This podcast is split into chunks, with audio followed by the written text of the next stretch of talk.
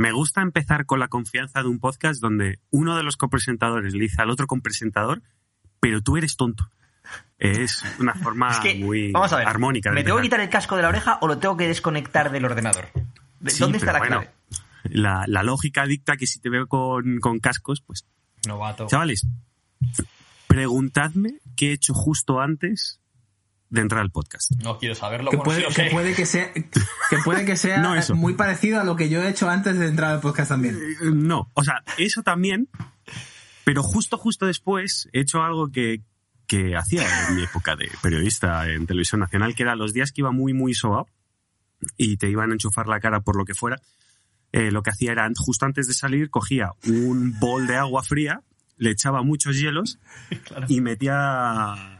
No. O sea, hacía, hacía, hacía de semi-estoico. Eso, Es eso, decir, eso es la. claro. Eso es, eso es en- como decir en clave te metías una raya, ¿no? eh, no, pero Había otros no, que no sí. voy a decir es que no voy a decir nada más porque es que, eh, pero no, yo no y no, no he dicho nada más Eh, y ya está. Eh, pero he hecho de medio estoico, semi estoico o tercio estoico, es decir, me he metido, me he forzado a salir de mi zona de confort metiendo parte de mi cuerpo en agua helada antes de empezar un podcast. Yo creo que está bien, ¿no? Esto me ha recordado una cosa cuando tenía yo como 18 años o así. Y estaba un día que iba a ir de fiesta con un amigo mío, y me tenía como 30 y pocos, así típico que conocía al gimnasio. Entonces, pues tenía un grupo de, pues conocía gente de 18, 19, 20, 24, 27, uno de 30, tal. Total, que ese día voy de fiesta eh, con mi colega, este tenía como 32 o así, y habíamos quedado luego en Madrid con otros colegas míos que sí que tenían mi edad y tal, y, otros de edad intermedia, ¿no? Total, que vamos a casa de, unas amigas eh, suyas, y eran las 11 de la noche, algo así, a tomar unas copas antes de salir. Y dice una de las amigas, joder, es que no me apetece nada salir, es que estoy sobada, tal. Y yo, con mi inocencia chaval de 18 años, digo, yo cuando estoy sobado, nada, te pegas una ducha fría y te quedas como nuevo. Y claro, se rieron todos. En plan, sí, Que, se, ducha que- fría. que se fueron ahí a- a, Bueno, ducha fría de, de tabique. se ¿no? fueron Se a, empolvarse la nariz y, no les hizo falta ducha fría. Y hago disclaimer, yo nunca me he empolvado la nariz, por si alguien está, tiene curiosidad. No, no es mi rollo. Pero no, ¿no sabíais que en las discotecas de París, en, en esa época, ducha fría era el nickname para, para nuestro amigo el maquillaje empolvador de nariz? Me voy a dar una ducha fría. Oye, voy contigo. Sí, por cierto, eh, con todo el cariño y amor del mundo, pero ¿de qué vas disfrazado, Eduardo? Disfrazado, pero tú, chaval, vamos a ver. Por un lado, o sea, que poco, ¿cómo se nota que no sabes? Fíjate qué sudadera más chula llevo de Adidas, rollo vintage, eh, rollo años 70-80. Pero eh, llevo, sobre todo, que esto es importante, es llevo una sudadera roja simbolizando a Ferrari y llevo una gorra naranja, de de ahí lo de los colores y tal, de la pregunta de Carlos, de McLaren. Porque aunque Alberto y yo ahora en la nueva Liga de Fórmula 1 estamos en el Team Haas porque nos ha tocado el Team Haas, que de hecho yo creo que no... ah, vamos a decir las cosas claras. Hubo un sorteo de equipos con un bombo que mano- nadie vio, que no se grabó, que no ocurrió nada. Al tío que hizo el sorteo, Arturo, le tocó Ferrari. Vaya. ¿Qué cosas? A nuestro amigo Álvaro le tocó McLaren, que eso, eso fue un bizum de, de cinco pavetes para conseguir, a- para conseguir McLaren. Un bizum. Pinteño y Pacorro les tocó Mercedes, que era en plan que ellos decían, sí, para mí Mercedes o Ferrari. Y te toca Mercedes. Otro Bizum. Ese Bizum probablemente fue un poco más caro que el de McLaren. Probablemente fueron 10 pavos. Y Alberto y yo de repente nos encontramos con Haas. ¿Con Haas? Pero Que nada, para empezar no sé ni qué es una escudería. O sea, me, me estáis descubriendo que una escudería se llama Haas. O sea, ese es el nivel. Es una escudería an- américo-italiana, porque es eh, estadounidense y, y con motor Ferrari. O sea, imagínate. Pero ¿sabes quién es Como- Grosjean? Pero ya sí, Ah, que se va ese- chocando con pues- todos, ¿no? pues Más o menos. Ese estaba en Haas. Estaba ya no.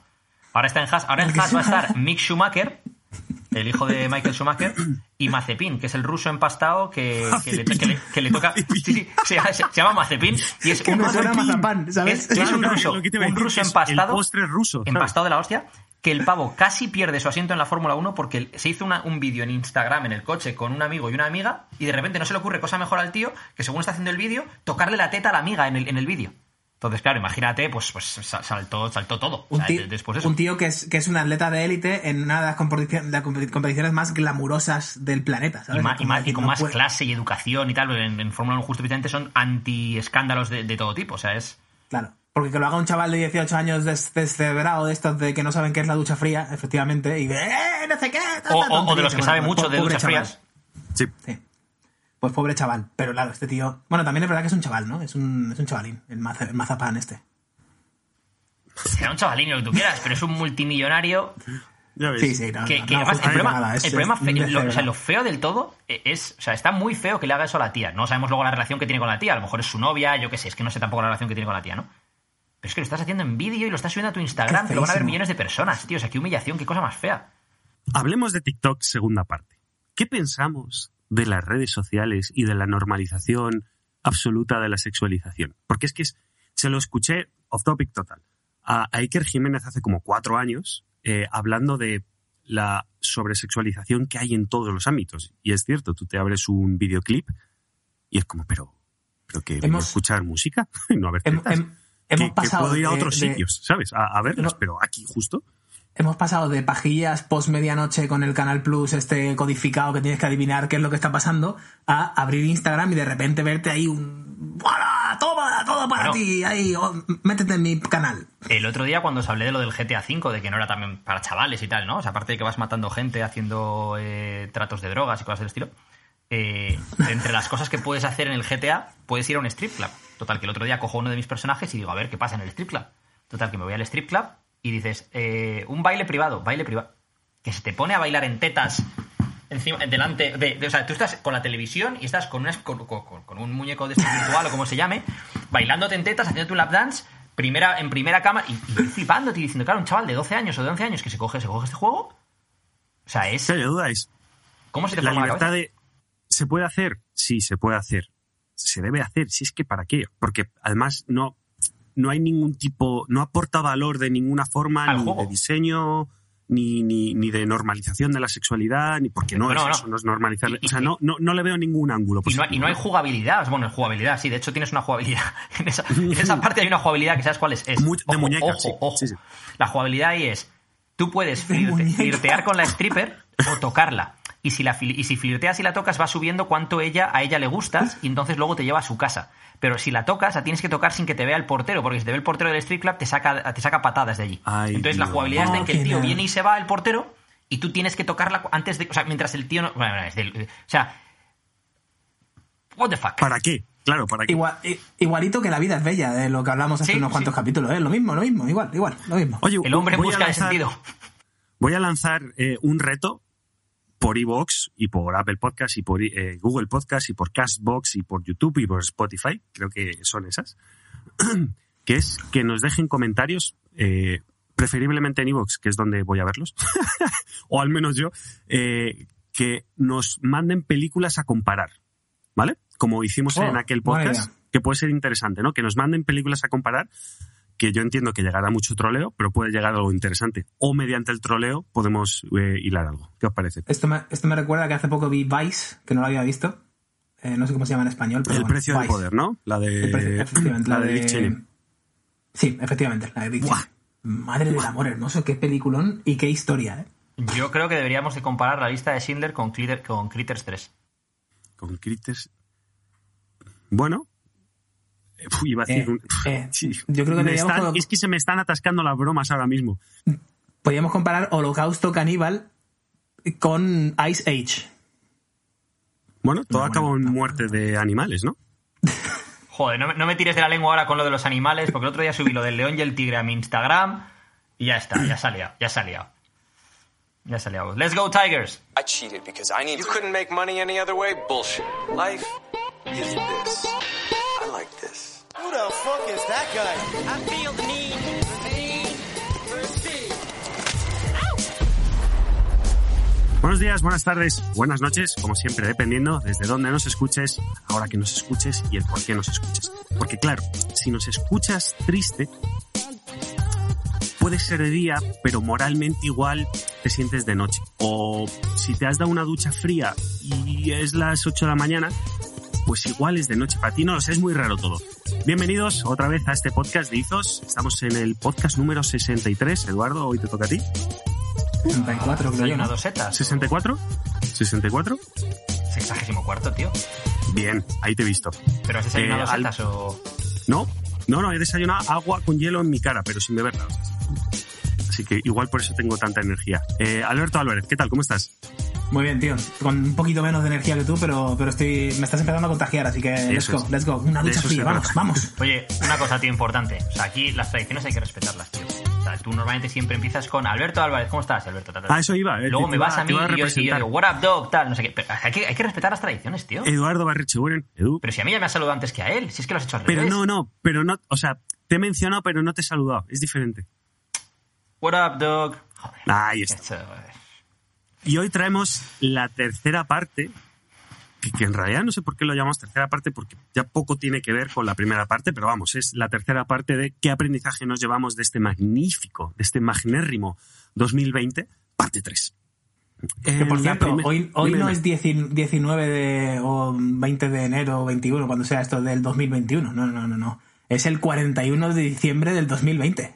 Ah, aquí las Sí, cosas claras. ah, está, está bien hilado, está bien hilado eso. Sí, sí, sí, pero claro. Eso Alberto esto sacó de que se lo conté yo, que lo vi en, en Twitter, que había, no sé quién lo puso, era como un meme o algo así, que, que salía en plan rollo 31 de diciembre de 2020, las 23.59, y luego 31 de diciembre de Verdad. 2020, las... las eh, 24.01. 24.00, 32 de diciembre de 2020, 24.01. Y, Dios, no, no. No acaba, no acaba Sí. nunca. Sí, no va a Yo te acabar. digo una cosa, no el año empezó mal con Kobe Bryant y, y ha ido de mal en peor, tío. Eso fue el aviso. Uf, que además fue nuestro episodio número 24. Y yo me di cuenta en el mismo directo. O sea, según lo está diciendo, y se me puso los pelos como escarpias, igual que ahora. Eh, bueno, entonces, en la parte número uno de qué aprendizaje nos llevamos de este magnífico 2020, hablamos de las vivencias que nos ha dejado este 2020 y, bueno, pues tocamos eh, libertad, tocamos, bueno, un montón de temas, ¿no? Os referimos al, eh, a la parte 1. En la parte 2 abrimos un melón tremendo que era pasar de 0 a 1 es mucho más complicado que pasar de 1 a 10. Y claro, era un melón casi imposible de, tocar en un solo podcast y de ahí la parte 3, que es, bueno, pues básicamente cómo pasar del 1 al 10 y del 10 al 100 o al infinito o a lo que hagamos, ¿no? ¿Cuál es el terreno de juego? ¿Cuáles son las reglas? Vamos a hablar de esto, cómo pasar del 1 al 10 y 10 al infinito, sobre tres temáticas entrenamiento, nutrición, empresa y lo que vaya surgiendo, ¿vale? Entonces, chavales, yo creo que lo más importante de esto es que hagamos definiciones, ¿no? Y es que definamos qué es 100 u 80 o 70 o 60 en cada uno de estos ámbitos en función de, y aquí traigo el concepto Made in Ethos Podcast, porque yo creo que esto fue, bueno, de hecho ni Made in Ethos Podcast, fue Made in Alberto y Edu Heads, que fue el diamante FIFA. ¡Hala! A funcionar. ¿Has visto Bueno. cómo, cómo presento? Vamos a, acotar un poco eso que ha dicho Carlos. Vale, básicamente el tema ahí es. eh, en el diamante FIFA, pues hay que tener unos mínimos de todo, ¿no? Tendrás que tener unos mínimos de relaciones personales, unos mínimos de dinero, unos mínimos de eh, desarrollo profesional, unos mínimos de salud, unos mínimos de tal, ¿no? Luego que priorices más o menos una cosa u otra, pues dependerá de tus, tus propias prioridades, o sea, como la palabra indica. Entonces, eh, antes de definir, antes de decir si quieres pasar de 1 a 80 o de 1 a 100, qué es para ti 80 o qué es para ti 100 o qué es, o hasta dónde quieres tú llegar, ¿no? Es decir, una persona a lo mejor mm, su 80 en trabajo es ganar eh, 200.000 euros al año, para otra persona su 80 en trabajo es eh, ganar 35.000 pero trabajar solo 4 horas al día, y para otra a lo mejor su 80 en trabajo es eh, tener X empleados o haber llegado a X clientes, ¿no?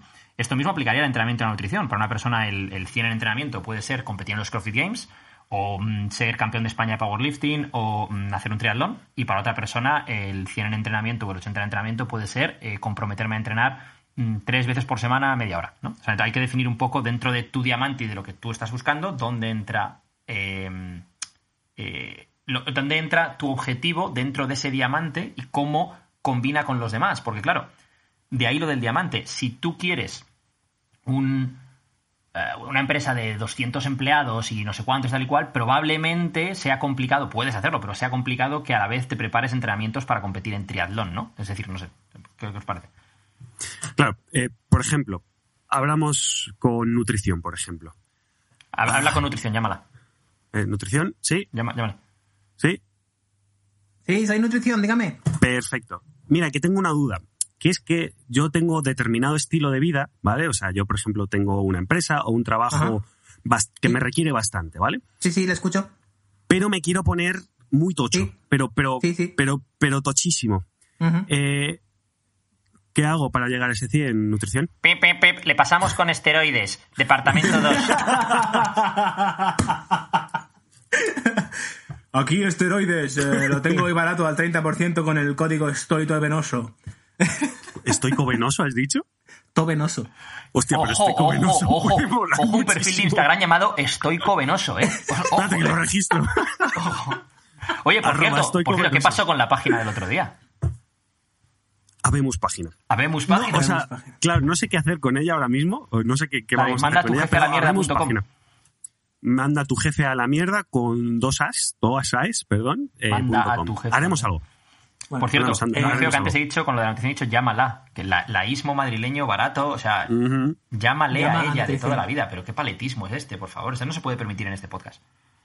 Llama noticia. Eh, a ver, lo que comentas, Carlos, el tema de... Y conforme Edu estaba hablando, se me estaba ocurriendo otro melón que voy a soltar un poco la perla por si queréis que lo abramos. Va de la mano del 0 al, al 100, pero va a la inversa.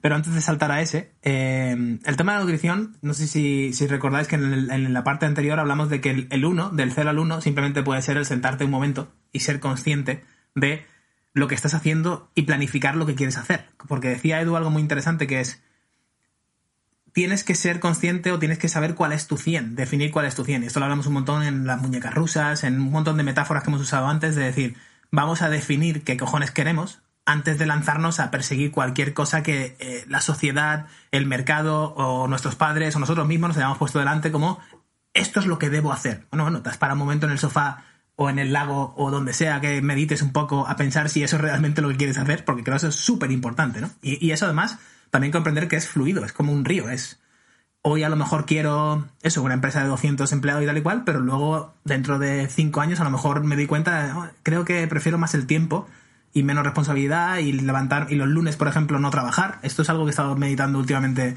¿Por qué tenemos que trabajar yo personalmente? ¿Por qué tengo que el, domingo acostarme con la ansiedad de mañana a las 8, lunes, no sé qué, no sé cuánto, tal? Pues a lo mejor tomo una decisión de decir, oye, los lunes tampoco trabajo. Los martes son mi lunes porque así voy a la inversa del, del mundo. Entonces el martes la gente está un poco más relajada, no es tan irascible como todos los lunes, y para mí es mi primer día de trabajo, con lo cual intento cuadrar ese rompecabezas ahí. Si te lo puedes montar así, a lo mejor sacrificas una cosa, pero esa es tu elección, ¿no? Decir, yo quiero hacer esto. Vale.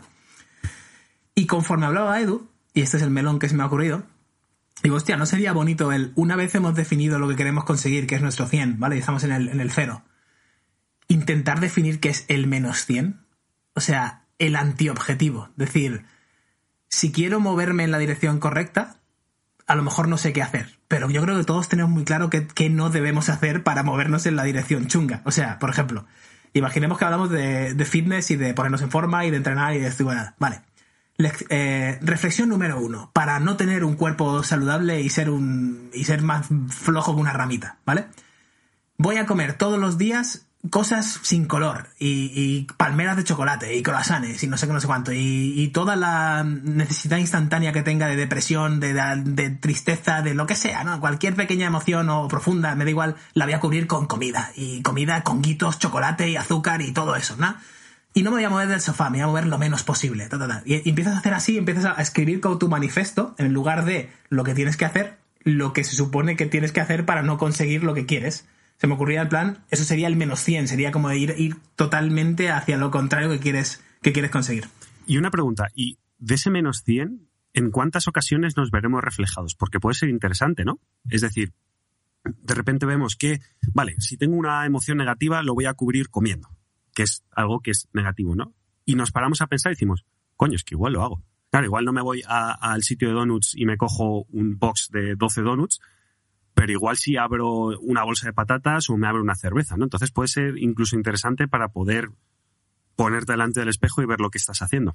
Por eso me, por eso me ha, me ha despertado esta curiosidad, Edu, al, al comentarlo. Estaba, lo estaba viendo como lo decía, ¿no? Lo de los 200 empleados, lo de no sé, no sé cuánto, y decía, hostia, y si pensaras al revés, ¿no? Pensaras lo contrario y dirías, vale, ¿y qué tengo que hacer para no tener esa empresa de 200 empleados? Y para no ser un, un empresario exitoso según mi definición, y para no tener dinero, y, para- y empiezas a, a- crearte las reglas de decir, vale, pues voy a, a comprarme una nave, lo primero, a crédito todo, sin tener ningún cliente, y voy a empezar a llenar todo de mesas de ping-pong y tal, porque es lo que las startups hacen, y una piscina en la terraza, y voy a gastarme, ¿sabes? Empiezas a, pum, pum, pum, pum, pum, pum, y, y llegas a tu menos 100, y dices, hostia, pues hay alguna de estas cosas que la estoy haciendo, con lo cual no puedo pretender empezar por el 1, que es lo que decíamos de, del 0 al 1, es mucho más jodido que del, del 1 al 10 y del 10 al 100, ¿no? De hecho, de eso habla Derek Sivers en su libro Everything You Want, de cómo su idea era cómo no crecer, cómo no llegar a tener ese estrés de tener todos esos empleados, de tener que preocuparte de esto, de lo otro y tal. O sea, desde el principio su idea era cómo llego a no tener que asumir todo eso, ¿no? Eso te puede llevar a otros caminos. Por ejemplo, en el caso de, eh, imagínate, empresas que tengan que ver con gestión de clientes, pues decir, joder, prefiero invertir en el desarrollo de un software que me permita tener un equipo limitado de gente a tener que contratar a muchos empleados o prefiero tener gente altamente formada que pueda encargarse de varias cosas que tener que contratar a mucha gente menos formada que lo que sea, ¿no? Es decir, me gusta ese enfoque de los dos lados del espejo, ¿no? ¿Cómo consigo lo que quiero conseguir y qué cosas son las que me desviarían por completo de eso que quiero conseguir? Porque a lo mejor te estás yendo hacia ese lado sin saberlo y, y cuando te quieres dar cuenta ya llevas andados 5 kilómetros. Y dices, joder, ¿y ahora, ¿y ahora cómo revierto esta situación? Eso es, eso es. Eh, creo que puede ser una idea bastante chula de explorar.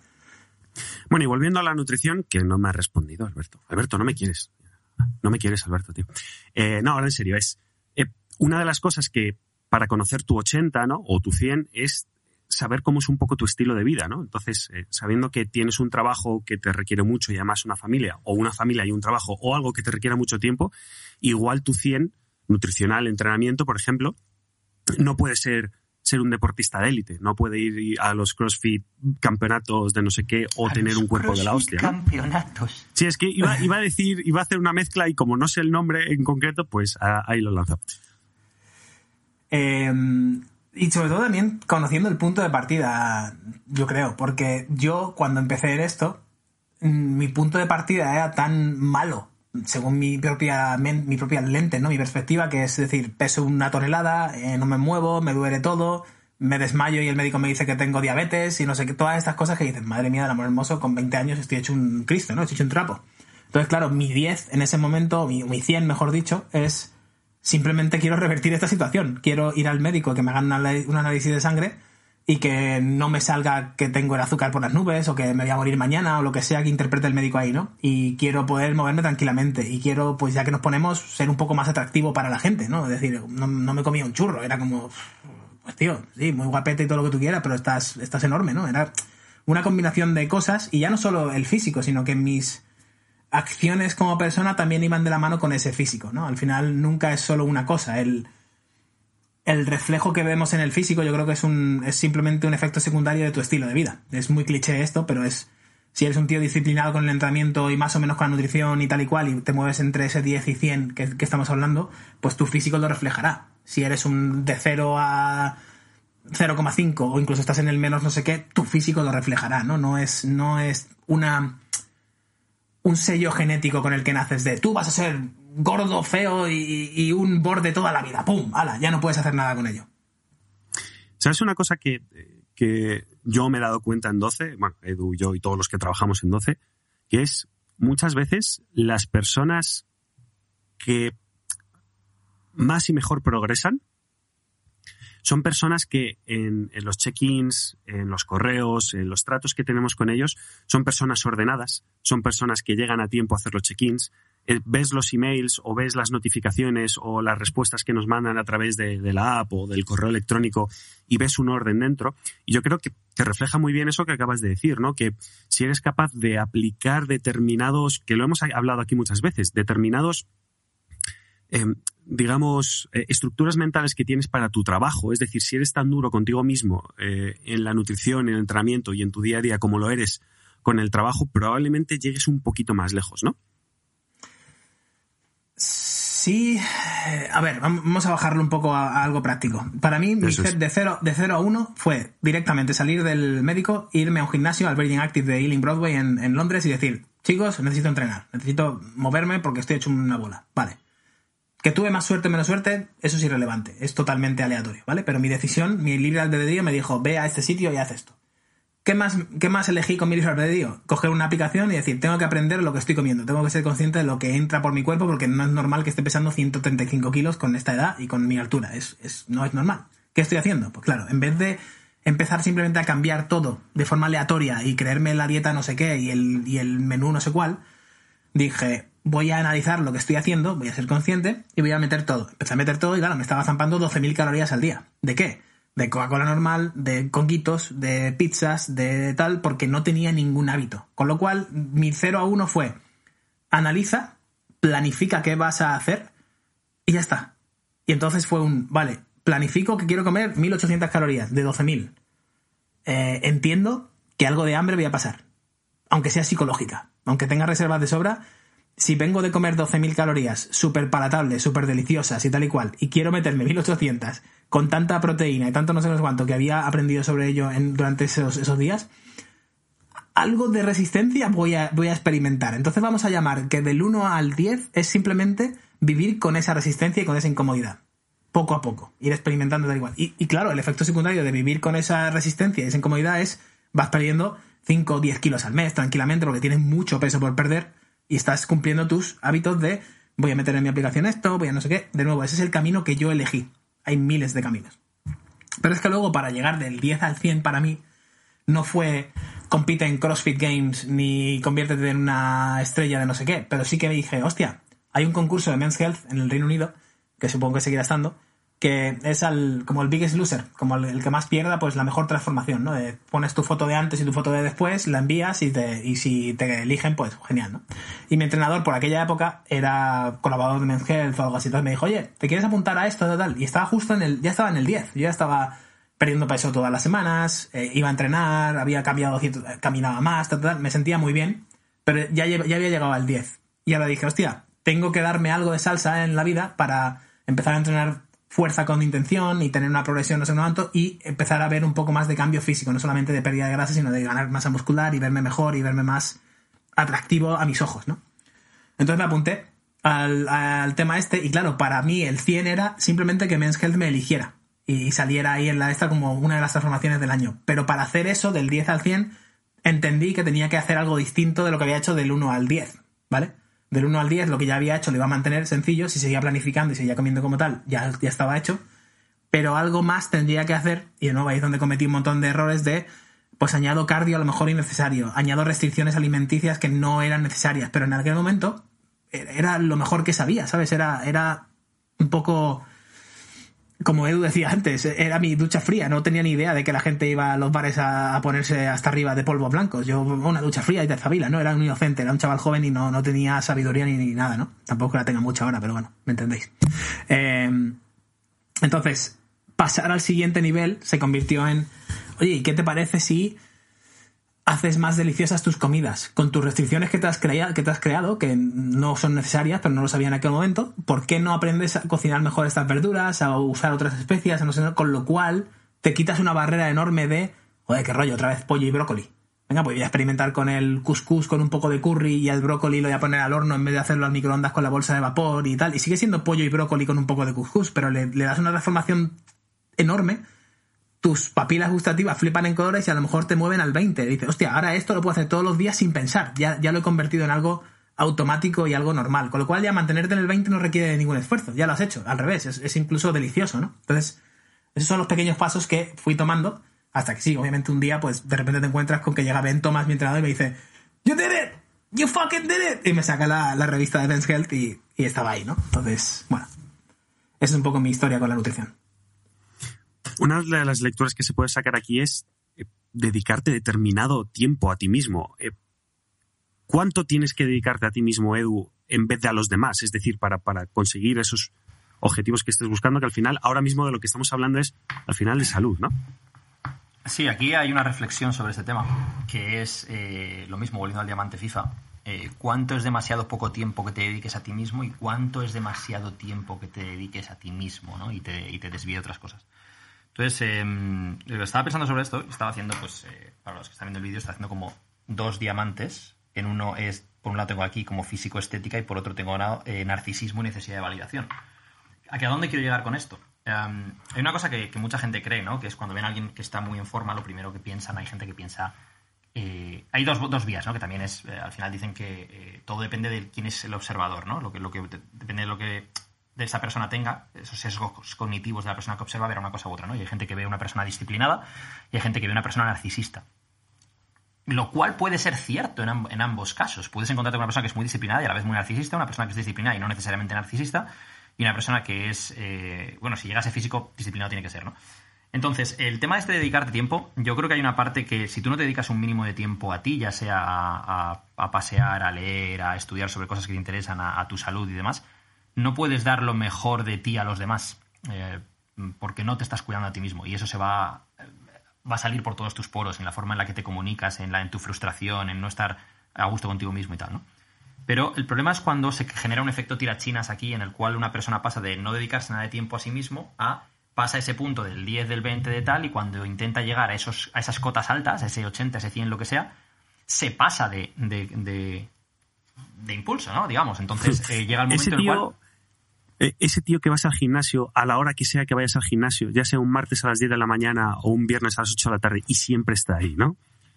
No necesariamente, Ya no- no, no es ese tío, no, van por ahí no, los tiros, no es, es- es- es el tío que su vida es por y para su aspecto físico y a lo mejor prima su aspecto físico sobre absolutamente todo lo demás, ¿no? Sobre Que queda, su- que queda con los colegas a tomar algo un domingo por la tarde y se lleva el tupper de pollo y la, y la botella de agua a la terraza, ¿sabes? En vez de tomarte una Coca-Cola cero.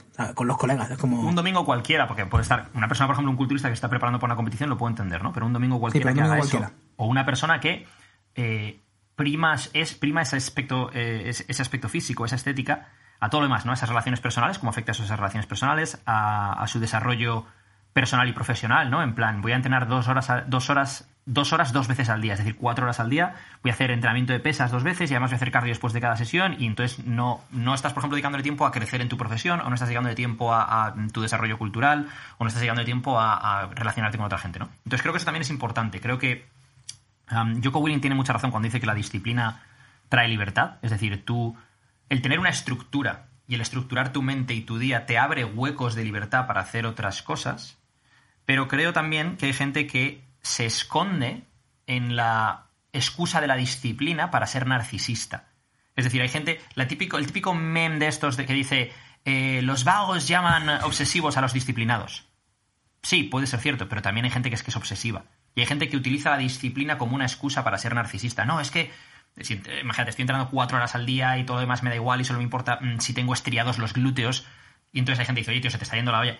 Es que tú no entiendes mi disciplina porque tú no la tienes, porque es en plan, vale, pero ¿hasta dónde no la entiende él? Que puede ser el caso, imagínate, estás compitiendo una competición determinada, esto lo que sea, o hasta dónde tú has perdido el norte y estás excusándote en que eres un- una persona disciplinada, eres un guerrero y eres un no sé qué, para realmente cubrir una serie de carencias que te llevan a ese narcisismo, por ejemplo, ¿no? Volvemos también a lo mismo de. Y hay gente que se esconde tras la flexibilidad para no conseguir re- resultados. O sea, para. No, yo es que lo, lo hago a ojo, así, a, oje- a ojímetro y tal. Y dices, ya, pero es que llevas cinco años diciéndome que quieres tener abdominales y no estás haciendo. O sea, sí, lo estás haciéndolo, se supone, te vendes la idea de que lo estás haciendo, pero lo estás haciendo flexible, ¿sabes? Oh, sí, es que he leído un tío por ahí que dice no sé qué de flexibilidad. No me quiero obsesionar, ¿no? O sea, No está- están los, dos, están los dos puntos, ¿no? De, de este, de este espectro. Está el punto de... em, pues eso, volvemos a lo mismo, ¿no?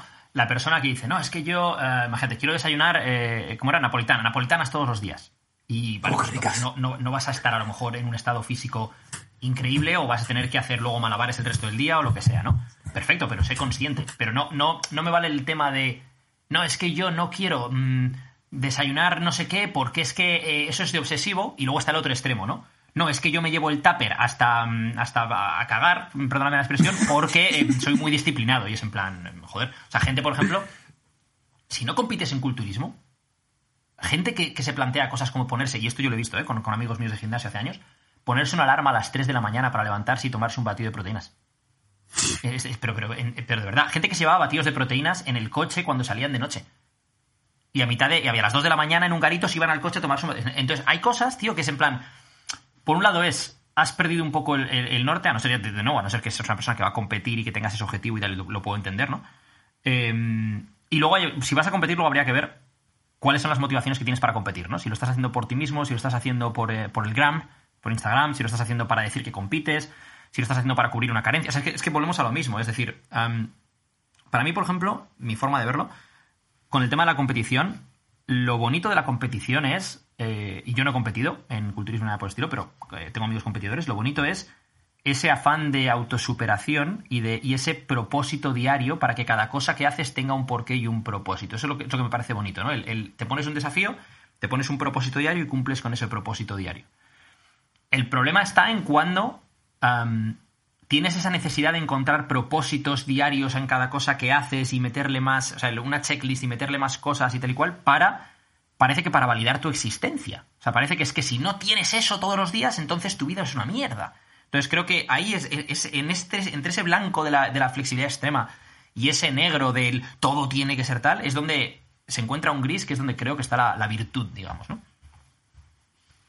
Hostia, volviendo al, al tema del, del, pasar de cierto nivel a cierto nivel y todo esto, eh, me acabas de dar aquí un poco de pelota de mermelada.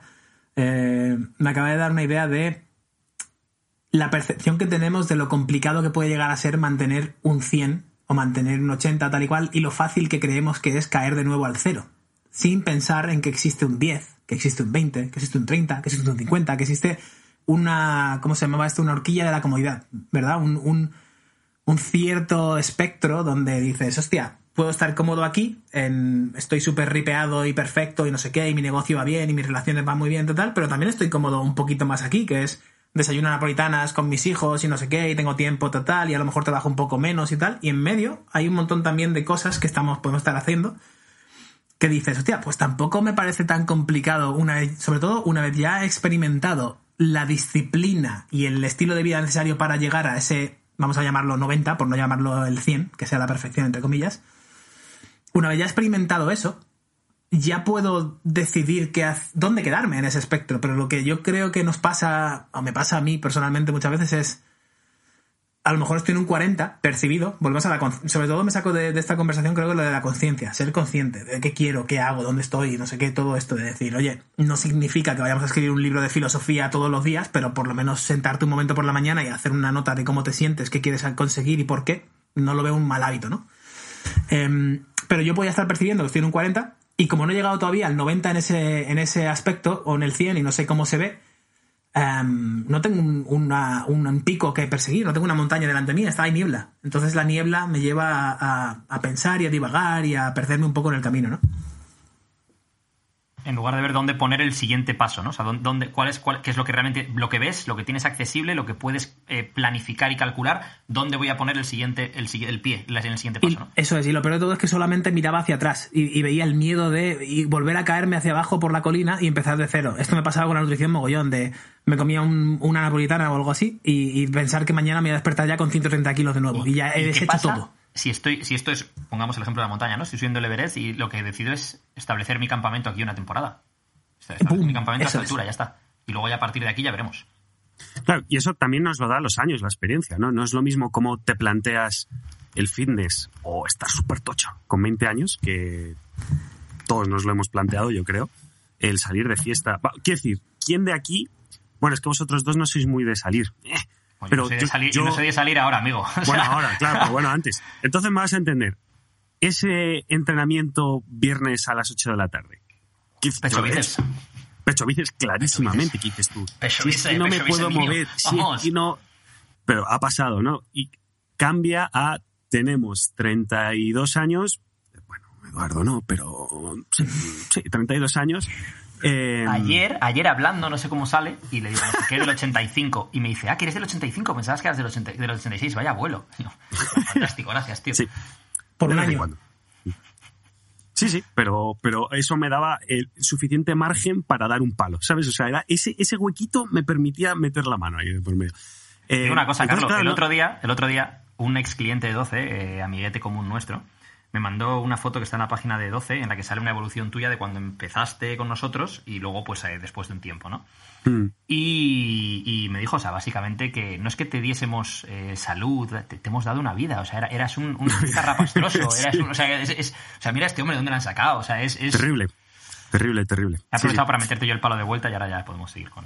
Pero es un palo positivo, porque ahora estoy que me rompo. No, en serio. Volvemos. Entonces, eh, eh, 20 años. Queremos hacer pecho y brazo, queremos estar súper tochos para salir a la disco y darlo todo. Y ahora tenemos 30 y algo y tenemos un estilo de vida eh, complicado en muchas ocasiones y tenemos que variar, ¿no? Tenemos ahí que, saber, bueno, este tiempo lo dedico a esto, este tiempo lo dedico a esta otra cosa. ¿Cómo nos planteamos el fitness cuando va evolucionando con el tiempo? Yo lo que noto es lo que es desde un punto más de psicología y estilo de vida, intentar entenderlo mejor, ¿no? O sea, por ejemplo, Alberto es muy de poner publicaciones rollo, haz sentadillas durante el día, haz flexiones durante el día y tal. Si eso yo lo veo con 20 años, digo, pero el abrazafarolas este que dice.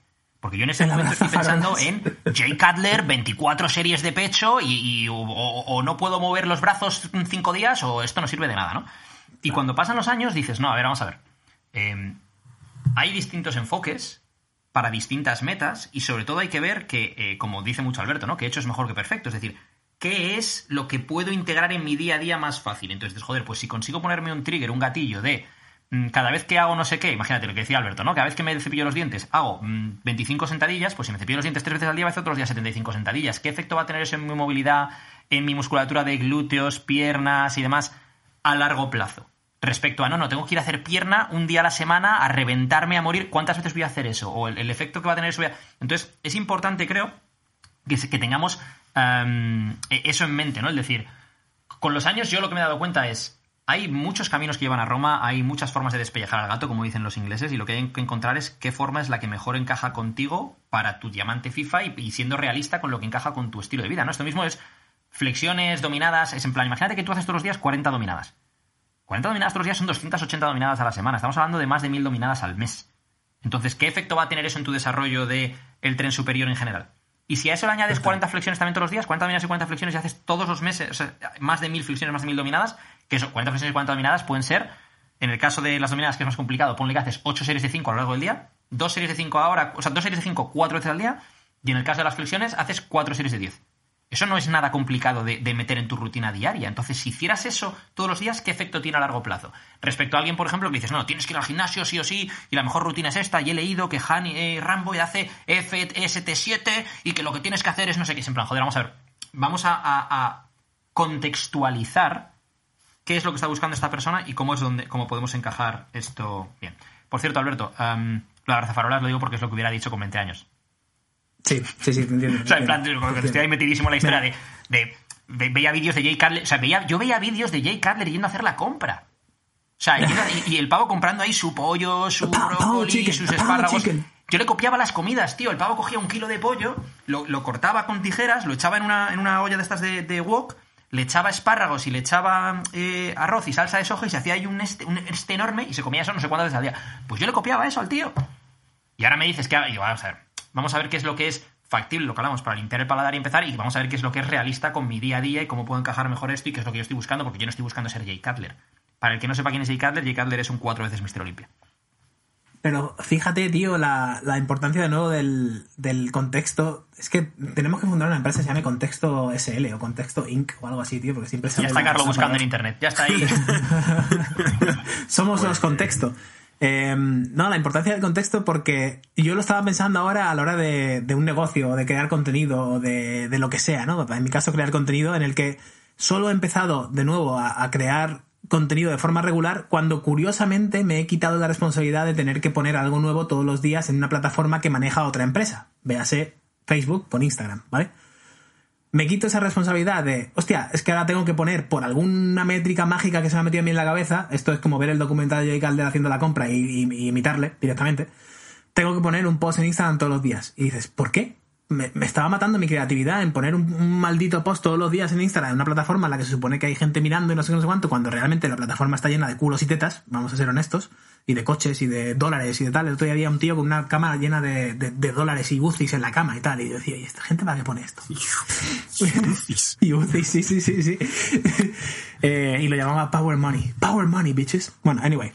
Es que eh, yo, una cosa, yo respecto a esto que acabas de decir, porque esto tuvimos una conversación tú y yo eh, hace pues un par de semanas sobre esto y tal, y, como que hice, entre comillas, un call on your bullshit, ¿no? Es en plan, ahí yo creo que lo que hace falta es tener a alguien que te vaya a dar un feedback sincero que vaya a ser para, tu propio bien a riesgo de, el mal de esa persona. ¿Qué quiero decir? Lo difícil, entre comillas, por ejemplo, para mí como amigo es decirte, tío, estás perdiendo el tiempo con esto que estás haciendo, estás perdiendo el tiempo con esto que estás haciendo, deja de perder el tiempo, porque te puedes mosquear, me puedes decir en plan, pero tío, pero no sé qué, pero qué dices, porque no sé cuántos, porque tal, ¿no? Entonces también saber entender la persona cómo va a reaccionar. Pero creo que ese es uno de los problemas que tenemos, ¿no? Eh, muchas veces, que es hay mucho palmero suelto y mucha gente que te va a hacer la ola. Por ejemplo, gente, no, tío, sigue posteando todos los días porque tienes un Instagram con 200.000 seguidores y joder, ojalá lo tuviera yo y, mira esto y mira lo otro y mira lo En lugar de decirte, vamos a ver, tú ahora mismo, ¿qué es lo que quieres hacer? ¿Dónde puedes aportar más? ¿Dónde puedes aportar más a otra gente y a ti mismo? ¿Dónde tal? ¿no? Entonces, quiero mm, simplemente romper una lanza por introducir la figura de eh, digamos, eh, el consillere, ¿no? Y no tener uno, tener varios, pero tener gente en tu grupo, en, en tu entorno, a la que le, le hayas dado tú, porque tienes que hacerlo tú también, le hayas dado tú el permiso para decirte en plan, ¿qué cojones me estás contando? O sea, esto que me estás diciendo es, es, es, es bullshit. Porque si tú no das ese permiso, si tú cada vez que alguien te hace call on your bullshit desde un punto de vista de crítica constructiva para intentar ayudarte, tú enseguida pegas un zarpazo, nadie te va a decir nunca en plan, oye tío, esto, esto que estás diciendo. O sea, es, ahí hay, un, hay, un, hay una, una dinámica eh, interesante, ¿no? Que es, Alberto en ese caso tiene que darme a mí la opción de que yo le pueda decir con total sinceridad, tío, esto, esto que me estás diciendo es bullshit y, y puedes hacerlo mejor que esto, para que yo pueda darle mi opinión. Que luego esa opinión mía pueda ser válida o no, porque a lo mejor en este caso puede ser algo válido, pero a lo mejor podría haber dicho algo que él me diga, pues no estoy de acuerdo y no tal. Pero se ha abierto esa puerta de poder decir, oye, tío, esto. mm, Y de hecho, y aquí hago uno, o sea, me cojo la salida de servicio muy corto, muy corto. Pero es, yo creo que es uno de los grandes problemas de la política actual, ya sea en España o en cualquier país, es justo eso. Que dentro de los gobiernos, dentro de los partidos políticos, dentro de las personas dentro, de eso no nos olvidemos nunca que al final un Estado, un gobierno, un- partidos políticos no son entidades, son personas, no se juntan personas que piensan diferentes. Es decir, el líder X no coge a cuatro tíos por debajo que le van a decir no. Yo creo que eso no es correcto. Van a, escoger siempre a gente que le digan sí, eso es correcto por esto, por esto, por esto. Y eso es un gran problema, porque tanto en fitness como en nutrición, como en empresa, que ahora pasaremos, tienes que tener a alguien que te tense la cuerda, ya sea como hablamos nosotros para 12, por ejemplo, esa tensión de cuerda creativa, ¿no? De, vale, vamos a pensar esto, no, pero si pensamos por esto, entonces si hay esa tensión de cuerda vas a encontrar nuevos caminos, nuevas formas que no habías explorado porque simplemente no está en tu forma de pensar. Sin embargo, si tienes esa gente, va a ayudar mucho. De hecho, voy a soltar una, una bomba, entre comillas, aquí para muchos, que es eh, una cosa que le dije ayer a Carlo, ¿no? Eh, ha salido hace poco en una entrevista de Salvados, Pablo Iglesias le preguntaban sobre Puigdemont y sobre el rey. Y Pablo Iglesias venía a decir algo así como que para él Puigdemont es un exiliado político y el rey emérito, si realmente ha utilizado tarjetas black, si realmente ha habido algún tipo de, robo, lo ve como de una catadura moral diferente, porque opina que Puigdemont se, se ha jodido la vida, entre comillas, y perdóname la expresión, al y hacer lo que hizo, que es ilegal y que puedes no estar de acuerdo con él en cuanto a, a lo que hizo y a nivel de, de ideas, pero el tío, por defender sus ideas, se ha tenido que exiliar, se ha tenido que ir del país, ha perdido su posición privilegiada de ser el eh, máximo mandatario en, en Cataluña y demás, ¿no? Respecto a pues, eh, un caso mm, hipotético de una persona que pueda estar eh, utilizando dinero que no debería o lo que sea, ¿no? Más allá de todo esto, de, de lo que yo opine del rey o no opine del rey, o de lo que yo opine de Puigdemont o no, em, lo que yo le vine a decir a Carlos es, yo a, Pablo Iglesias no voy a decir que no le puedo ni ver, pero bueno, digamos que no es santo de mi devoción, ¿no? Pero eso que dijo tiene todo el sentido del mundo. No que- el problema es que lo dice el vicepresidente. El problema es que eso lo puede decir él en una comida con amigos en privado. No puede, como vicepresidente de España, manifestar algo así cuando esta persona, en este caso Puigdemont, lo que ha hecho ha sido intentar dar, entre comillas, un golpe de Estado y por eso es una persona que, debe ser castigada y debe ser penalizada para que estas cosas no vuelvan a ocurrir. Entonces, él como presi- vicepresidente del gobierno no puede manifestar algo así ni tampoco en contra del rey emérito. Ahora bien, él a título personal, sus ideas a título personal en este sentido, a mí no me parecen descabelladas. Lo que pasa es que no las tenía que haber manifestado en ese, tipo de, de medio, las tenía que haber manifestado en una comida con amigos. Pero lo que viene a decir él ahí es una persona que te pueden no gustar sus ideas, que puedes pensar que está adoctrinada, que puedes pensar que no, está, lo que sea. O sea, tú puedes tener esa idea, pero no puedes dejar de valorar, que ahí es donde entran las dos, los dos, las dos mm, lados de la moneda, el que por esas ideas con las que tú puedes no estar de acuerdo, ha arriesgado toda su vida. Entonces, eh, eh, yo, es- eso no puedo, yo no puedo no valorar eso. O sea, yo no, yo puedo, por ejemplo, y, de hecho yo personalmente no estoy de acuerdo con el tema del separatismo catalán, no creo que tenga fundamento histórico, etcétera, etcétera. Hay gente que está de acuerdo, gente que no, perfecto. No estoy de acuerdo con muchas de las cosas que estos políticos han dicho muchas veces. Ahora bien, entiendo que esa gente realmente creía en lo que estaba diciendo porque, porque había skin in the game. O sea, eh, algunos han acabado en la cárcel y otros han tenido que exiliar yéndose en el maletero de un coche para no acabar en la cárcel. Lo que quiero decir con esto es, para mí eso, más allá de que yo no respete sus ideas, más allá de que yo no, bueno, no respete, digamos, que no comparta sus ideas, me lleva a respetar que, ese individuo o esos individuos hayan tenido los eh, bemoles, digamos, de llevarlo a cabo hasta ese punto, independientemente de que me parezca ilegal, de que crea que tienen que creo que tienen que ser penalizados por ello y de que yo no estoy de acuerdo con ello, pero no, pero oye, tus, tus dos bemoles, ¿sabes? Lo, lo que creo que es súper útil de aquí, eh, antes de que Carlos, perdona que te, que te interrumpa, tío, es el, el aceptar, el decir, oye, me gusta mucho lo que ha dicho Carlos de por qué no nos rodeamos de gente con puntos de vista distintos, incluso opuestos, porque seguramente podremos aprender mucho de las ideas que tienen. Es decir, vale, la idea de esa persona es válida para su contexto. No tenemos por qué aceptar el comparto la idea y sí, no sé qué, no sé cuánto. Es como decir, no, entiendo de dónde vienes y según el contexto de que tú me has contado y tu, vida y tu trayectoria, eh, acepto que esa idea es válida para ti. Simplemente la cojo. Vale, este tío tiene, por ejemplo, la dieta cetogénica, ¿vale? si tú te metes en una... Para mí, por ejemplo, el plantel de, nutrición perfecto sería una habitación llena de gente que domina distintas áreas de forma al detalle, de forma excepcional, ¿vale? Y una persona en el centro que sea el, el que... El que tiene el contexto de todo, el que tiene todos los puntos de vista y empieza a- a absorber información. Pum, pum, pum, pum, pum, pum, pum, pum. Entonces tienes la- el punto de vista y la idea de tal persona que cree que el estado cetogénico es superior para el ser humano por no sé qué, no sé cuánto. Entonces, no solo tienes esa información, sino que entiendes el contexto de por qué sale esa información de esa persona de esa forma. Entonces puedes cogerlo y decir, vale, entiendo esto. Ahora viene este, ahora no sé qué, no sé cuánto. Entonces tú dices, vale, entonces, vamos a ver. Resumen. Aquí hay 200 puntos. En el punto número uno, esto, dos, tres, ¿sabes? ¿Por qué hay 200 puntos? Porque hay 200 ideas más o menos válidas dependiendo del contexto de donde vengan. Venga, vamos a llevárnoslo a business. Iba, Bueno, iba a hacer te algo- te interrumpo, porque te he escrito dos Ah, veces por el ah, chat. ah. Déjame acotar una Déjame cosa antes de acotar llevarte la es que business. estaba- te he puesto, estaba- oye, ¿me estás leyendo no me estás leyendo? No, no, de hecho que es no. que estaba leyendo el chat, pero no lo estaba leyendo. O sea, está la, eh, con la- Con los ojos ojos Quería contar mirando, una cosa, eh, para que no haya eh, confusiones luego con el tema este del separatismo catalán y todo este tema, ¿no? Eh, más allá, o sea, ahí el- lo importante es esa parte, ¿no? De saber valorar las ideas de otra persona aunque no estés de acuerdo. Problema de esto es, por un lado, la ilegalidad de eso que estaba haciendo y por otro lado, las consecuencias que eso puede llevar, ¿no? O sea, una, una cosa que estás dividiendo a la sociedad catalana a lo mejor, estás eh, vulnerando eh, la Constitución española, estás haciendo una serie de cosas que deben de ser penalizadas, ¿no? Entonces, donde yo quiero llegar con esto es, no estoy de acuerdo, por ejemplo, con, lo que hicieron, no creo que deben de ser penalizados, pero creo que es importante esa parte de intentar ponernos en los zapatos de la otra persona, intentar ver el mundo como lo ven ellos y no ponernos en el blanco y el negro, es decir, no porque no estoy de acuerdo contigo, eres el demonio, eres un ogro y eres esto y eres lo otro, que es lo fácil, ¿no? Este es un no sé qué, este es un no sé cuánto. Es en plan, no, vamos a ver. Algunas cosas, mm, o en la gran mayoría de cosas, o en cosas fundamentales, puedo no estar de acuerdo contigo, pero eso no quita que valore eh, algunas otras cosas, ¿no? Por ejemplo, si tú puedes ser fan del Madrid, pero eso no quita que, que- que pienses que Messi ha sido uno de los mejores jugadores de la historia. Es que, es que negar eso es absurdo, por mucho que seas eh, fan del Madrid, ¿no?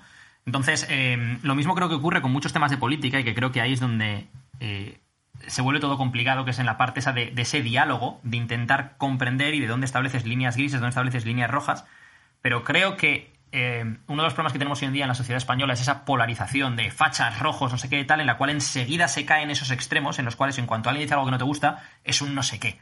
Y te lo llevas a ese guerra civilismo que está de moda hoy y que es, y que, es lo, que, lo que luego lleva a problemas mucho más serios en lugar de, eh, pues bueno, intentar entenderse unos a otros y de, dónde, y de dónde viene cada uno con su contexto y con, y con sus vivencias, ¿no? Aquí hay una escena del puente de los espías que me flipa, que es el, señor, creo que la he mencionado aquí antes, que es el tío este, el espía ruso no sé qué, que lo pillan y dice, mm, le echan un puteo, ¿no? En plan, los alemanes lo van a matar y eso total, y le pregunta el Tom Hanks, le dice, pero no estás, no estás molesto, no estás preocupado, no estás enfadado y tal, y el tío lo mira con una cara inocente de, no sé, ¿ayudaría?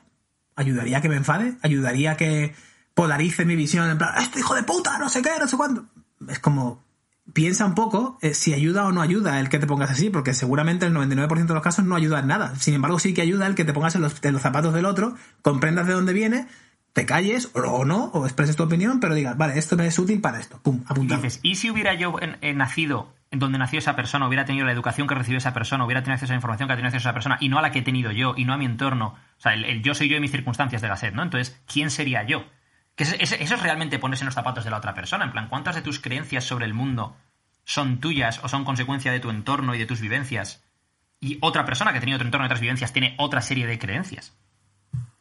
¿Sabéis de esas veces que vais por la autopista y decís, ah, una salida para una gasolinera, seguro que está cerca? Y sales con el coche, pasas tres rotondas hechas y para volver tienes que pasar otras tres rotondas y eso es lo que acabamos de hacer. Entonces, la cuarta rotonda que ya se está ya, volvemos a salir Y aquí ya sí volvemos a, a business. Deja de llorar, ¿eh? Sí, no, no, era, estaba haciendo una metáfora del, llorar, del camino que acabamos de hacer. Deja, de llorar. Eh, que es, por ejemplo, una de las cosas, y quiero decir, de vez en cuando eh, llegan y alguien te pregunta, colegas, por ejemplo, no, oye tío, tú que has emprendido y tal, ¿cómo montarías este negocio? Porque tengo una idea de no sé cuánto, ¿no? Y una de las cosas que digo yo siempre es, ¿lo vas a hacer tú solo? Eh, porque es bastante bueno, bueno, bueno, bueno. Los Blues Brothers, los Blues Brother acaban de entrar. me- me ha en venido Dan Aykroyd de repente aquí. sí, sí. Es que he dicho business, tío, he dicho business mode. Para adelante, para adelante. Eh, sa- saca la Suci, Isabel, a ver si la estés por ahí.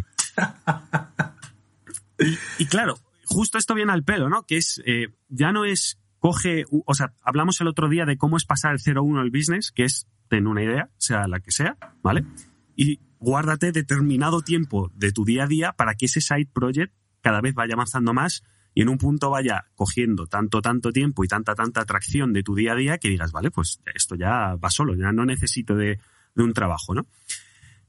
De 1 a 10, por ejemplo, la, la- una de las primeras cosas que se me ocurren es encontrar esa segunda o esa tercera persona que te pueda ayudar en muchas cosas. Primero, algo que hemos hablado aquí muchísimo, que Edu lo ha mencionado varias veces, que es no todo el mundo puede ser líder, capitán, no todo el mundo puede ser técnico, no todo el mundo puede ser empático, no todo el mundo puede ser creativo. Crear un equipo es positivo justo por eso, primero. Y segundo, para esto que estamos hablando justo ahora, que es esa tensión creativa de, no, yo es que tengo una idea de negocio que es muy clara y quiero llegar del punto A al punto B de esta forma. Igual no es la correcta. Y si no hay nadie ahí para decirte, oye, tío, igual deberíamos probar por esta forma, no lo vas a ver. O lo vas a ver muy tarde, ¿no? O igual es la correcta, pero. ah, la correcta para llegar a un 8 nada más, ¿sabes? Es la correcta para quedarte corto. Entonces tiene que venir alguien con más experiencia o más o otra perspectiva incluso y decirte, oye, y si en vez de... Mira, una analogía muy chula. Y si en vez de pensar que tenemos que crear una canción, ¿vale? Imagínate que tenemos que componer una canción, escribirla, tocarla, tal, tal, tal. Y de repente llega Edu, se pone la gafa de sol y te viene y te dice, oye, ¿y si grabamos una película y luego con ese metraje creamos un audio acorde a él? Vale, una banda sonora de toda la vida. Entonces dices, hostia, he creado, estás creando una canción, pero estás haciendo otra cosa totalmente distinta. Estás grabando una película o escribiendo una película, escribiendo una historia y luego creas una música para esa historia. ¡Boom! Es que, ojo a Es- ese punto, por ejemplo, con Hans Zimmer, eh, uno de los mejores compositores eh, de bandas sonoras de la historia, diría yo, como cuando escuchas sus bandas sonoras te recuerda a la película en concreto. Ah, esto es Inception. Y tienes una serie de ideas en la cabeza cuando escuchas esa banda sonora, por ejemplo. Fun fact número uno de Hans Zimmer. ¿Sabéis en qué grupo tocó Hans Zimmer? Como, bueno, si lo sabéis, lo sabéis, pero como no lo vais a saber, decidme la cosa más loca que se os ocurra ahora mismo en la cabeza. En los mártires del compás. Uf, no, casi. No, no, no. Mecano. Uy, pues casi le doy, ¿eh? Casi le Mecano. doy. Mecano. Hans Zimmer fue el pianista o el teclista en algunos conciertos de Mecano. Pero Oye, Carlos, ¿cuándo, cuándo vas a contar que tú eras eh, eh, suplente en Bomb Bomb Chip? Bonbon Chip. ¿Qué es Bombo Chip? ¿Sabes lo que es Bomb Bomb Chip? no sé qué es Bonbon Chip. Chaval, déjame que voy un momento a YouTube y os pongo a Bomb Bomb Chip en un segundo, tío. no se va, no se va a escuchar, ¿eh? Sí, sí, porque me voy a quitar los cascos. Bonbon que lo busque. Ay, Problemas, Dios mío. soluciones. Claro. Dame problemas, yo te doy soluciones. Bomb Bomb Chip, tío. ¿Estos eran españoles o de fuera? Estos son españoles, tío. Mira, ¿Sí? voy. Espera, más, ¿pues, pues, ¿puedo compartir pantalla? Sí, claro.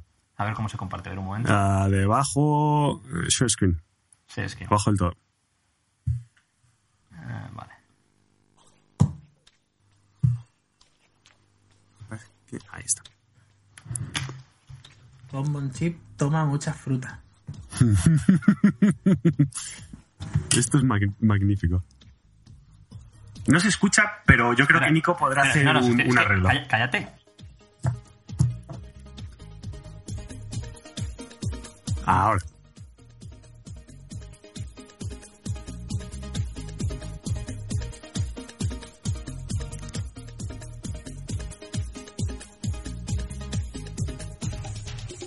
Ese chaval iba a taekwondo conmigo de pequeño, Sergio. Madre mía.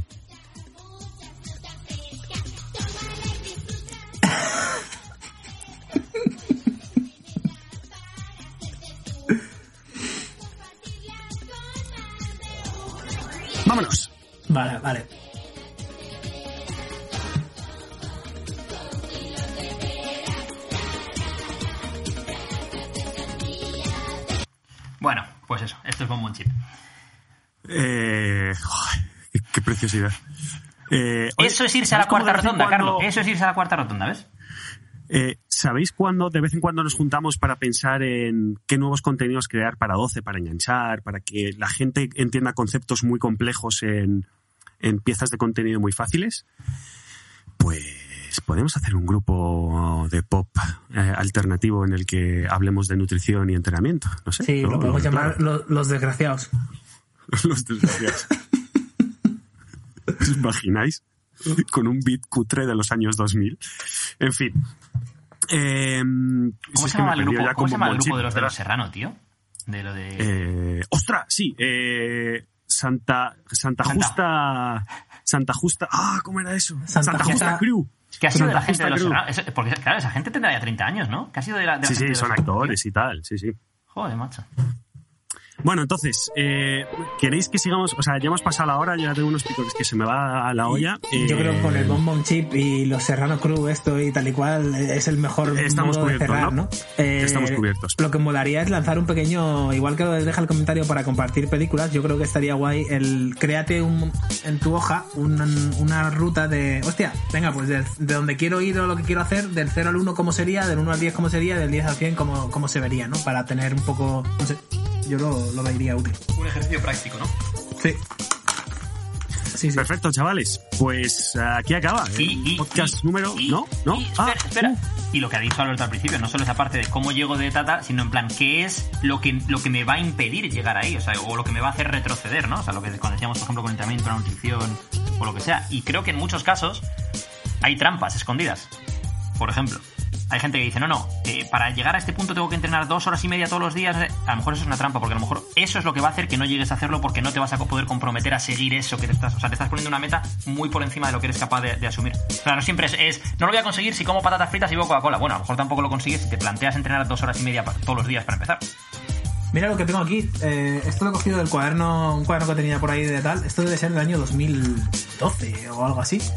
Y tengo, pone recursos y una lista de personas. Tiempo, 3 horas. Modelos, Mike Vacanti, Derek Sivers, Tim Ferris, Ryan Holiday.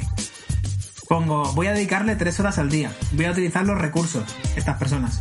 Plan de acción y procesos. Y luego pongo por aquí. Eh, aquí. ¿Qué quiero conseguir? Quiero hacer todos los días algo que impacte positivamente en la vida de la gente. Madre mía, qué, qué profundo estaba yo en el año 2012. Eh, cuando lo consiga, ¿qué veré? Veré alegría en los demás y en mí mismo, dudas, mensajes, trabajo bien hecho, gracias, respuestas, preguntas, etcétera, ¿Vale? Y luego, cuando por, lo es tenga... por, por- esto lo de abrazafarolas, ¿eh? No, total.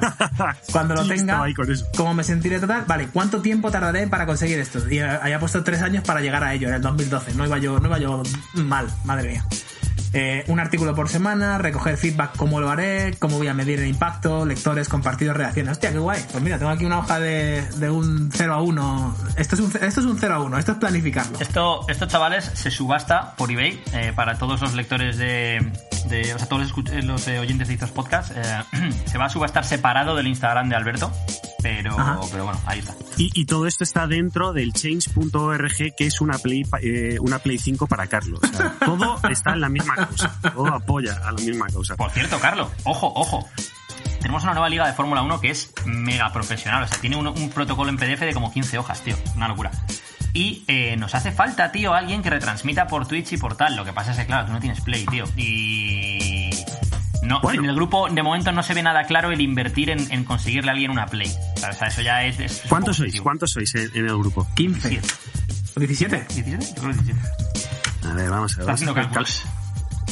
Cálculos. 400 Play de segunda mano. dividido entre 17, P- 23,5 euros cada uno. Pero, 23 seis euros nada más. Hostia. El problema es que, claro, luego, imagínate que luego haces un mal trabajo, o que después de la tercera carrera te rilas, tío, y ya la gente, pues luego voy reclama a Alberto y a mí, en plan, oye, ¿qué pasa con esa play y tal? El dinero, ¿no? Claro, es, un problema, tío. Sí, eh, bueno, lo vamos hablando, lo vamos hablando. Alright. Chicos, nos vemos en la próxima. Alberto Álvarez, muchísimas gracias por estar con nosotros. Gracias, chavales, como siempre, por hacerme pensar un poco de forma distinta. Eduardo Barracheguren, Edu, gracias. Pues- y ahí, cortando el ritmo. Aguántalo, aguántalo. No, no, sí, estoy, a ver si aguantas tú.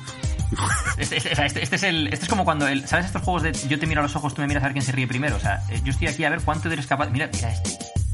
Bueno, que gracias a todos por escucharnos y que nos dejéis comentarios. Nos vemos a la próxima, chicos. Adiós.